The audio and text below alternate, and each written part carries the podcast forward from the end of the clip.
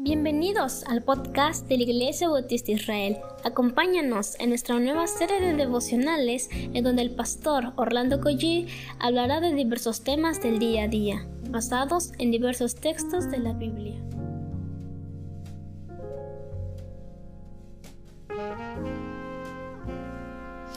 Muy buenos días queridos hermanos. ¿Qué les parece si hoy comenzamos de lleno?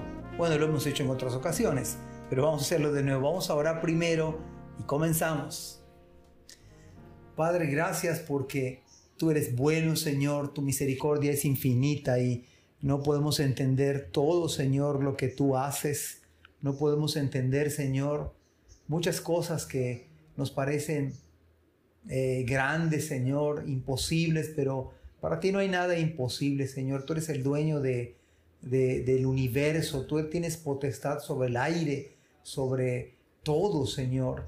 Y nosotros hemos creído, Señor, que tú tienes palabras de vida eterna, Señor. Háblanos en, esta, en este día, Señor. Dirige nuestros pasos hacia tus caminos, Señor. En el nombre de Jesús. Amén. Mi nombre es Orlando Coizo, el pastor de la Iglesia Bautista Dios Fuerte y de la Iglesia Bautista Israel. Es el capítulo 11 del libro de Nehemías y vamos a leer versículo 25 hasta el 36. Dice, tocante a las aldeas y sus tierras, algunos de los hijos de Judá habitaron en Kiriat Arba y sus aldeas, en Dibón y sus aldeas, en Jecapseel y sus aldeas, en Jesúa, Molada y Betpelet, en Azar Sual, en Beerseba y sus aldeas, en Ciclag, en Mecona y sus aldeas, en Rimón, en Sora, en Jarmut, en Sanoa, en Adulán y sus aldeas, en Laquis y sus tierras, y en Aseca y sus aldeas, y habitaron desde Berseba hasta el valle de Inom. Y los hijos de Benjamín habitaron desde Jeba en Migmas, en Aya, en Betel y sus aldeas, en Anatot, Nob, Ananías, Azor, Ramá, Gitaín, Hadid, Zeboín, Nebalat, Lot y Ono, valle de los artífices, y algunos de los levitas en los repartimientos de Judá y de Benjamín. El lugar donde vives es el lugar en el cual Dios te ha enviado. Debemos de entender que el Señor nos bendijo en un lugar específico en el día de hoy. Tenemos que también no solamente entender esto, sino agradecerle al Señor porque en medio de la pandemia el Señor pues tiene misericordia de nosotros.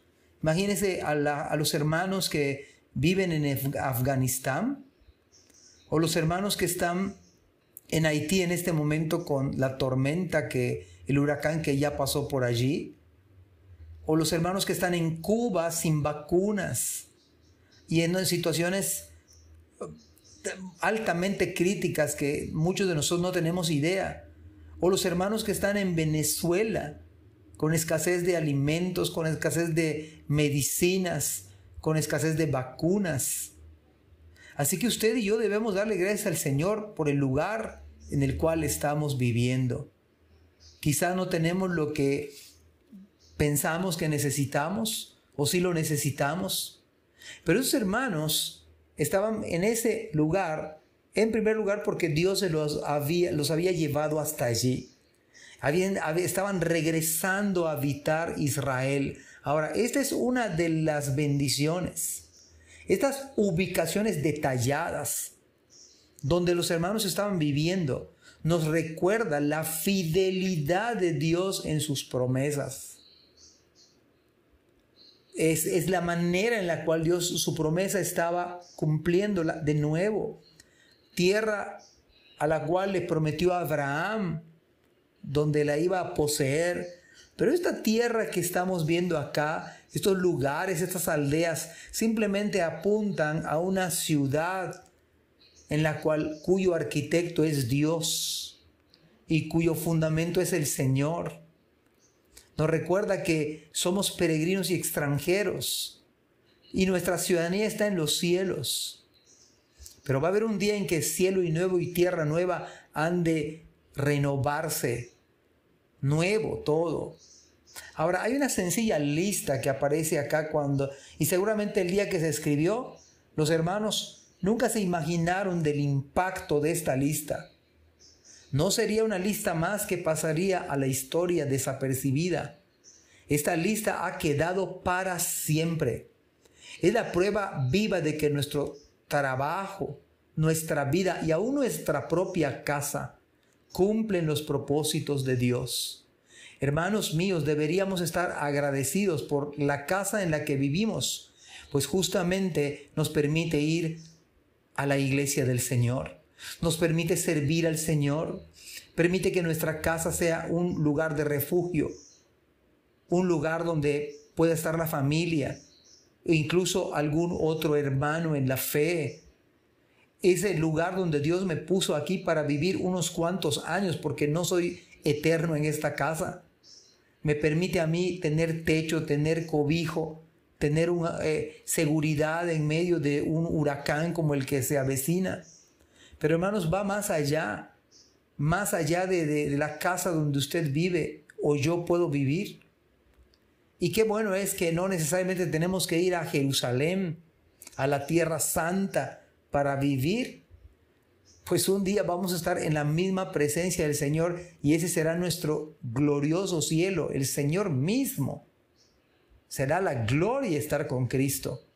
Sin embargo, sea que usted rente una casa, sea que usted le hayan dado prestada incluso una casa, o sea su propia casa, Hermanos, no es nada más y nada menos que la fidelidad del Señor para que nosotros le sirvamos con ánimo, con entusiasmo, con gozo, con nuestras fuerzas, más allá de nuestras fuerzas. Y que usted esté consciente de que esta habitación terrenal, pues un día se va usted y yo vamos a ir con el Señor y aquí se va a quedar. De tal modo que esto nos recuerda que Dios ha sido fiel en el día de hoy.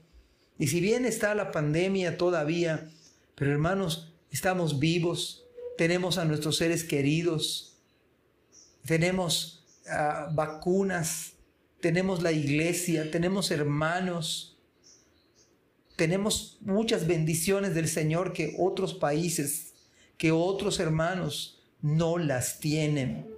Algunos no tienen casa, algunos no tienen comida en este momento, mis queridos hermanos, nosotros debemos ser agradecidos. Y quizás, ¿y por qué no? No quizás, yo, yo creo firmemente que deberíamos ver la manera de cómo ayudar en estos tiempos de necesidad.